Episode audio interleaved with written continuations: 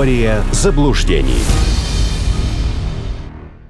Я приветствую всех тех, кто в эту минуту слушает радиостанцию «Спутник», слушает трансляцию на нашем сайте www.ria.ru или посредством мобильных приложений для платформ Apple или Android. Это программа «Теория заблуждений». Меня зовут Армен Гаспарян. В рамках наших передач мы даем ответы на самые актуальные и злободневные вопросы по истории 20-го столетия. Самое главное, объясняем, почему одни факты искажаются и выпячиваются на первый план, другие, напротив, старательно забываются и в дальнейшем игнорируются. Тема нашей сегодняшней программы «30 лет Беловежских соглашений», которые, по сути дела, зафиксировали окончательный развал Советского Союза. Знаете, это, конечно, удивительно. 30 лет, в общем, срок с точки зрения истории совершенно незначительный. Живы участники тех событий, живы свидетели. Казалось бы, вот что спорить? Но ведь очевидные совершенно вещи происходили. Страна уничтожалась, и в отличие от, там, условно, событий 1917 года, когда вот революция, по сути дела, произошла в одночасье, ничто это не предвещало. И даже сам Ленин утверждал, что едва ли там его поколение увидит революцию. То тут-то изо дня в день на протяжении нескольких лет готовилось абсолютно все для уничтожения страны. На глазах у всех. Никто не протестовал, ни один человек не возмущался. Откройте газеты 30-летней давности, посмотрите, где вы там видите акции протеста. Вот сегодня кого не послушаешь в медиапространстве, начинают рассказывать, как они все любили Советский Союз, как они все дорожили Родиной, как они за эту Родину бились. Где? Где бились-то? На кухне, что ли, у себя?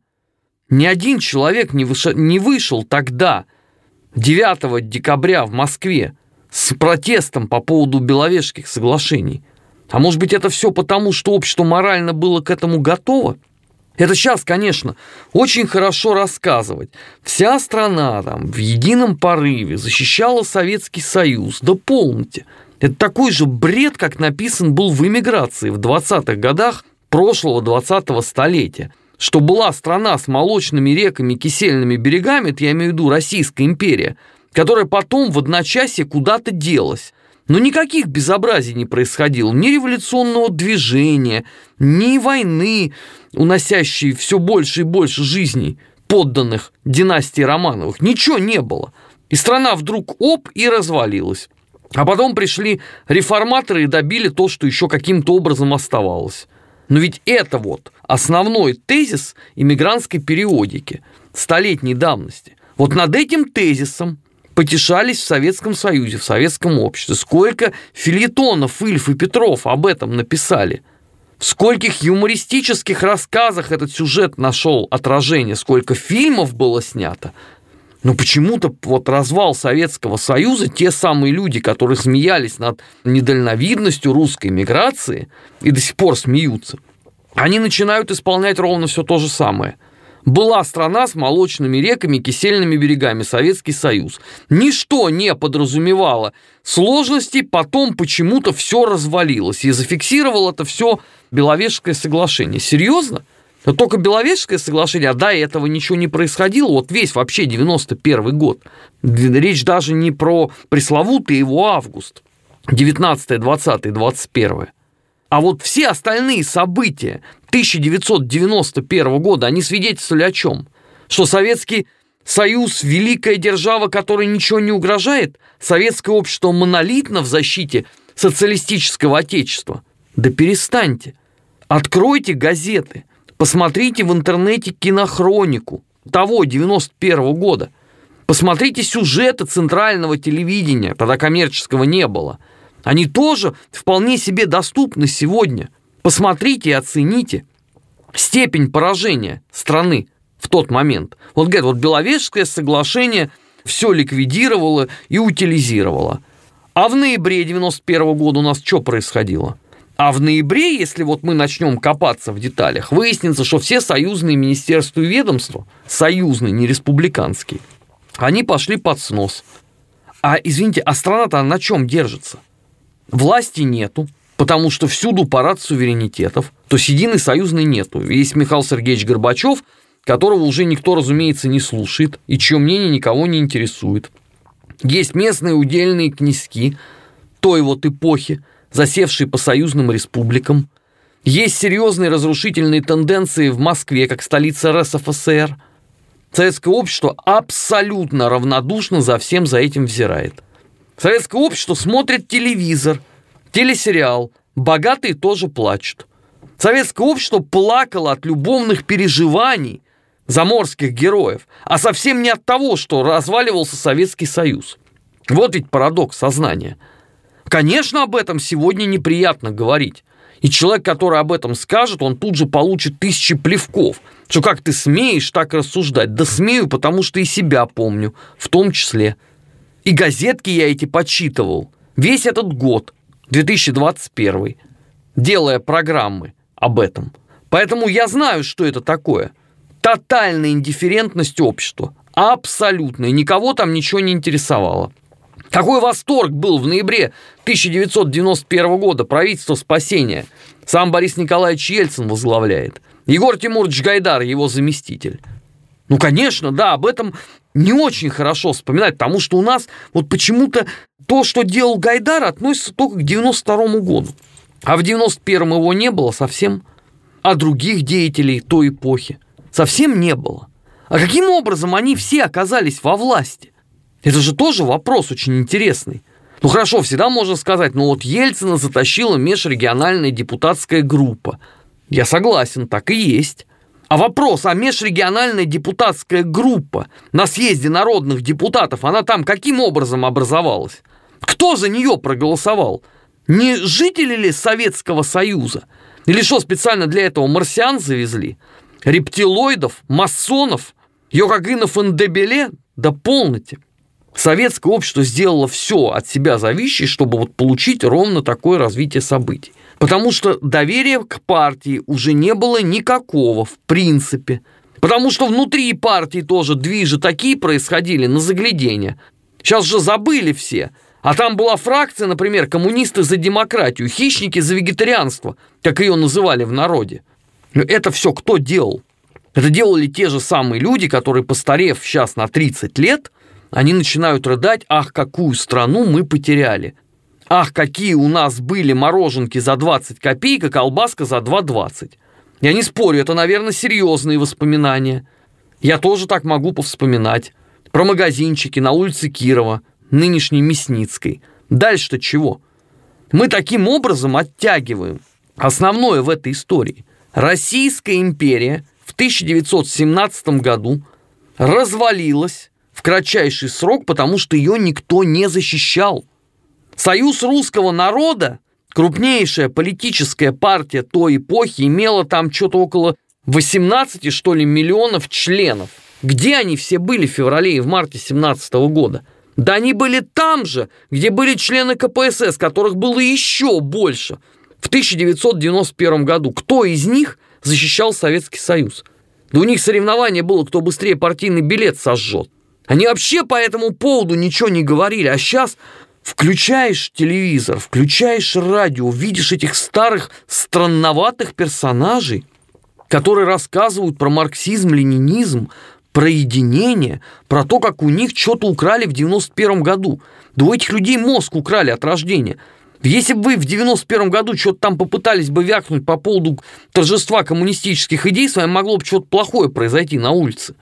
Общество в Москве, я вот про Москву говорю в данном случае, оно было настроено резко антикоммунистически. И этот поток сознания о том, что кто-то там что-то собирался защищать, это бред и ложь от начала до конца. Второй момент. Вот в эмиграции, анализируя причины февральской революции, вот этот вот крах, который случился с династией Романов, договорились до того, что народ-богоносец предал себя. Хорошо, давайте гипотетически допустим верность этой формулировки. Тогда что произошло в 1991 году? Народ какой? Коммуна-носец, но если это можно так назвать, предал сам себя в полном составе. Все абсолютно Потому что все были, извините, в пионерской организации, давали там клятву юного ленинца. Многие потом были в комсомоле. Кое-кто был в партии. Люди давали присягу в рядах вооруженных сил Союза Советских Социалистических Республик и так далее. Ну-ка назовите мне 10 человек, которые были верны этой клятве. Не надо мне только рассказывать про Зюгановых сотоварища. Там совсем не такая будет картина, как все себе привыкли представлять за 30 лет, используя вот эту операцию памяти. Потому что при словах «коммунистическая партия» все начинают вспоминать первый созыв Государственной Думы образца 1993 года, а вовсе не события 1991. Кто из коммунистов тогда вышел? Кто бросил клич «все на защиту социалистического отечества»? Ну ладно, в Москве не вышли, в Ленинграде не вышли. А что, извините, а в бывших союзных республиках кто-то вышел? Ну назовите имена этих героев. Давайте пантеон создадим хотя бы в интернете. Будет храм мучеников. Только туда некого вносить. Повторяю, ни одного человека. И сейчас все рыдают. Ах, какая страна потерялась. Так может она потерялась, потому что никто из нас ничего не делал? Да я себя вовсе не отделяю от всех остальных. Мне было 16 лет. Я был членом ВЛКСМ со всеми вытекающими отсюда последствиями. И так же, как и все остальные, я не делал ровным счетом ничего. Только я на себя белоснежные ризы защитника не натягиваю, в отличие от других, у которых почему-то хватает наглости и скотства вот этим заниматься. Меня поражают эти вот молодые журналисты, звонят и говорят, вот там в 91 году люди же были против. Я говорю, как, люди это кто? Можно назвать фамилии? Кто там был против и чего? Сейчас, если послушать, то 9 декабря 1991 года вся Москва, туда должна быть, я не знаю, полумиллионная демонстрация протеста. Опять, вот если послушать, что вот несут люди да в медиасфере, этого же не было ничего. Больше того, и не планировалось никем, потому что все были при деле. Это точно так же, как при развале Российской империи. Все обтяпывали свои делишки – чем занимались члены КПСС и руководители комсомольской организации? Крышевали кооперативное движение и думали о том, как побыстрее войти в бизнес, а вовсе не чтобы сохранить страну. И главное, воспоминания участников. Это же удивительнейший абсолютно пласт. Выходит, белорусский вот этот лидер Шишкевич начинает рассказывать, что вот до 8 декабря никто не думал о том, что Советский Союз может так развалиться. Серьезно? После всех событий 91 года, вот серьезно? Это вот он кому рассказывает?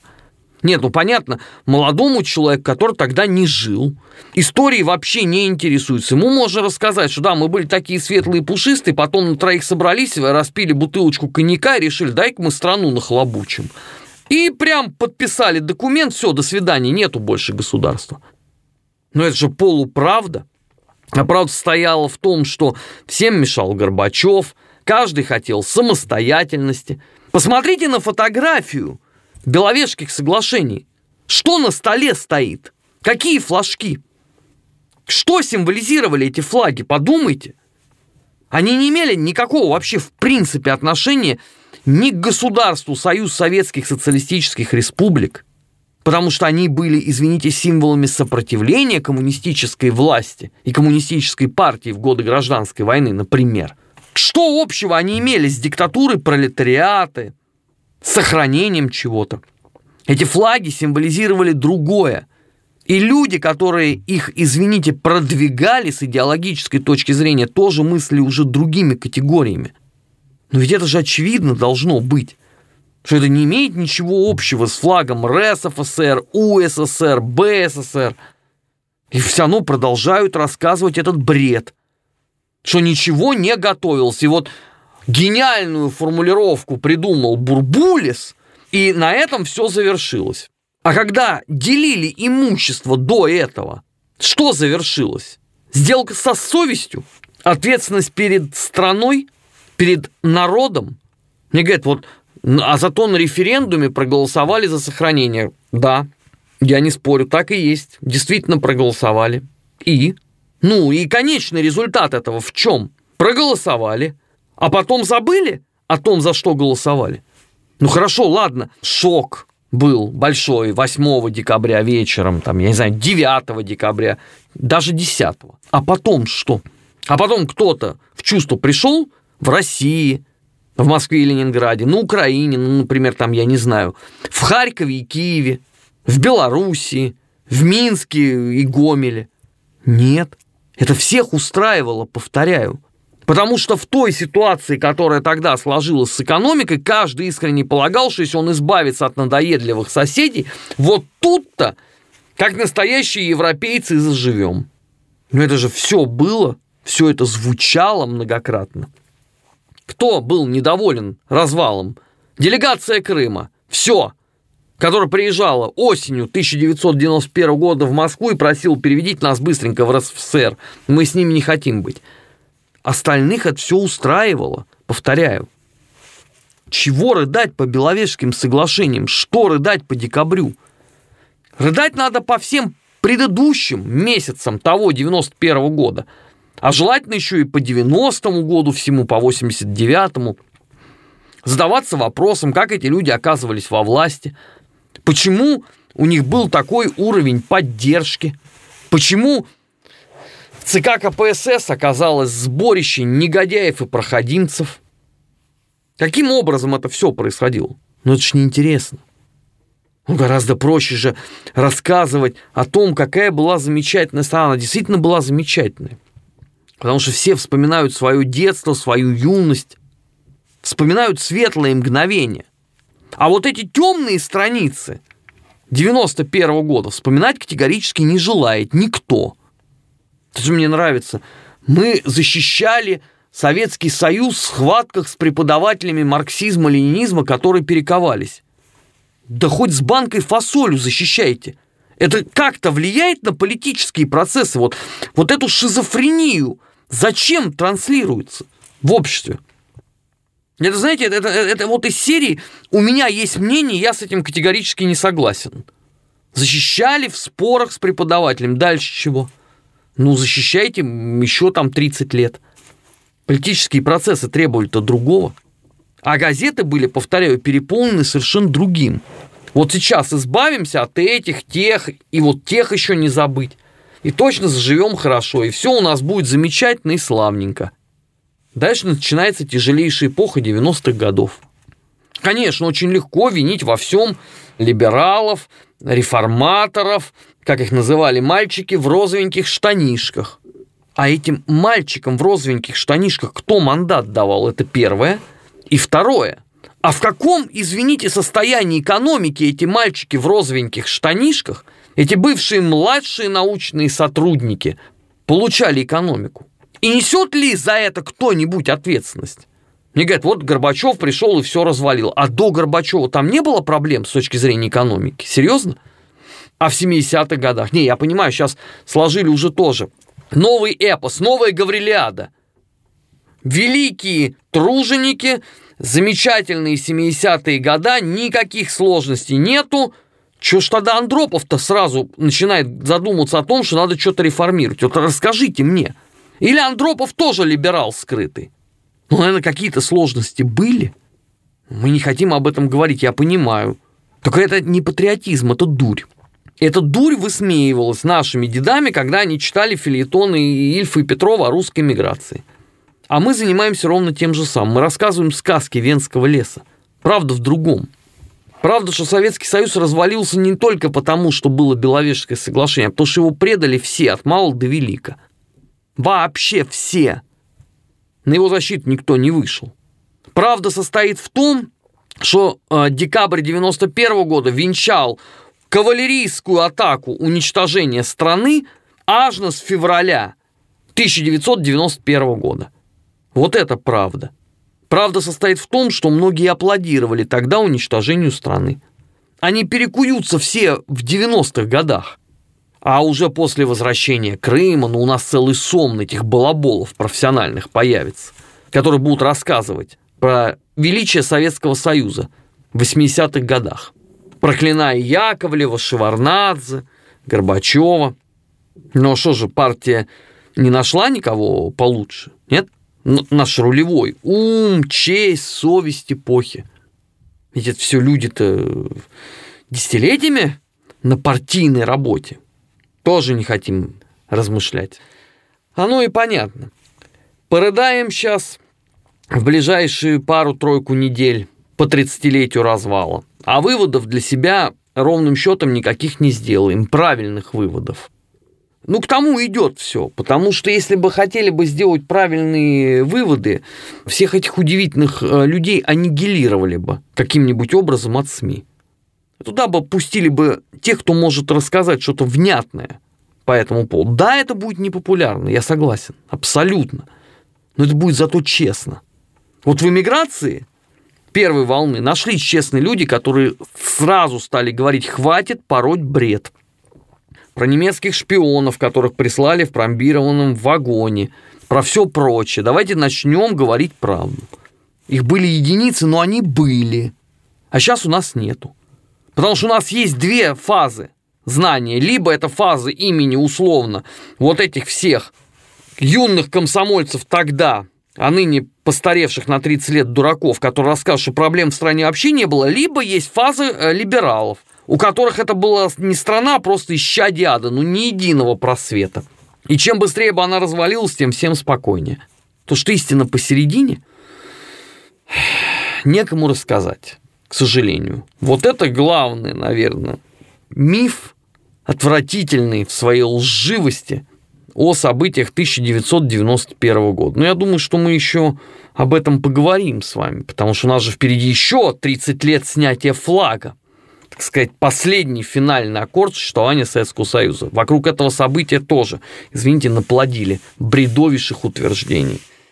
На этом пока все. Я, Армен Гаспарян, прощаюсь с вами до следующей недели. Берегите себя и помните, грядущему всегда предшествуют его тени. Теория заблуждений.